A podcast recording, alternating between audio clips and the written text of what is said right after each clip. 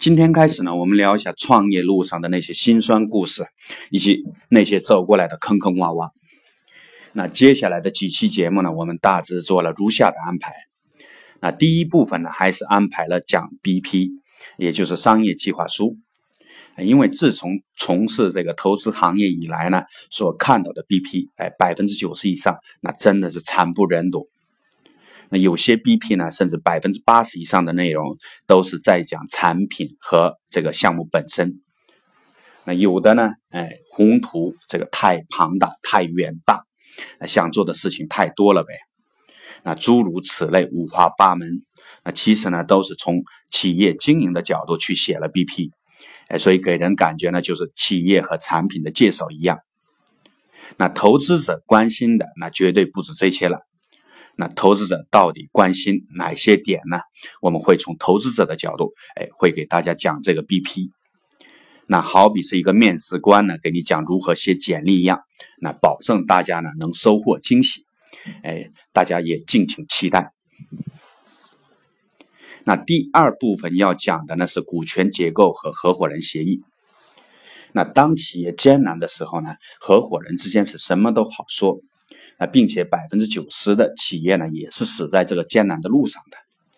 但企业真的到了能赚钱的时候呢，哎，再往下百分之九十的企业有可能死在“共患难容易，同富贵难”这句话上。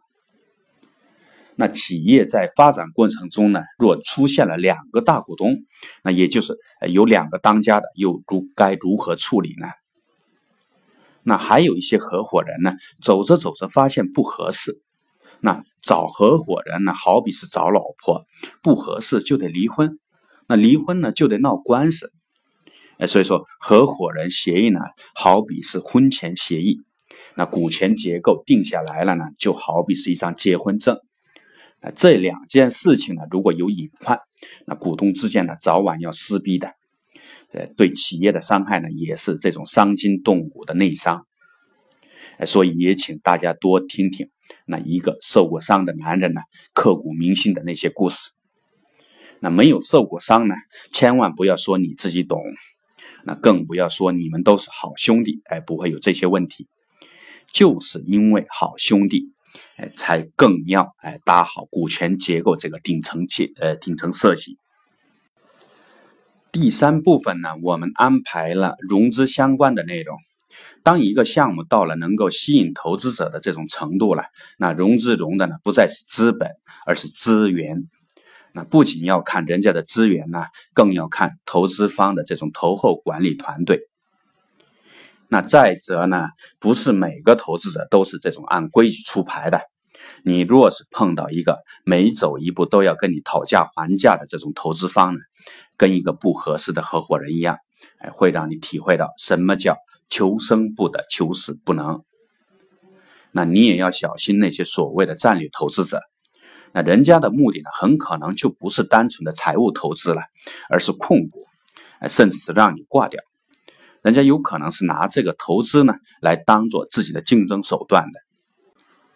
那第四部分我们要讲的呢，是如何寻找合伙人，以及寻找什么样的合伙人。那合伙人呢，是要独当一面的，这是第一点。第二，哎，创业初期的合伙人呢，也不一定适合企业中后期的发展。第三，哎，合伙人不一定是高管，高管呢也不一定是合伙人。第四，哎，对合伙人的要求啊过高了呢，那他干嘛要跟着你合伙呢？干嘛不自己去创业呢？啊，合伙人的标准那又在哪里？那合伙人最重要的品质那又是什么呢？哎，所有以上这些问题呢，请大家慢慢听我说来。找个好的合伙人呢，比找老婆难多了。那所以说，记住，合伙人呢，宁缺毋滥，哎，不要随便找，世上没有后悔药。那第五部分呢，我们重点聊一下创始人。那如果我儿子将来要创业了呢，长大了，那我肯定不会轻易答应的，太心疼了。创业这东西真他妈的太苦。哎，初期呢，你要什么都得会，哎，不是说什么都干啊，而是哪边起火，你得灭哪边的火。如果灭不了呢，抱歉，哎，天塌下来永远砸不到下面的人，那砸死的呢只有那个最高的老大。那创始人也得是一个思考者，战略问题呢，你永远不要拿出来讨论，没有人会有你那般的那种放在心上的。你还得是一个说干就干的这种实干家，啊，还必须得干出结果来。哎，再者。哎，成为一个合格的创业者的道路上呢，还有一个必须要跨过去，并且几乎很少有人能跨过去的这种门槛，那就是在很多问题上你要变得铁石心肠，哎，冷酷无情。更艰难的呢是这个创业者要适应不安全感。那自己百度一下什么叫安全感，就是一个稳定的环境带给人们的这种心理感受而已。而创业者呢，几乎天天活在不确定的世界里边，哎，这是无法改变的事实。所以说，创业者只能改变自己，来适应这种哎不确定的现实。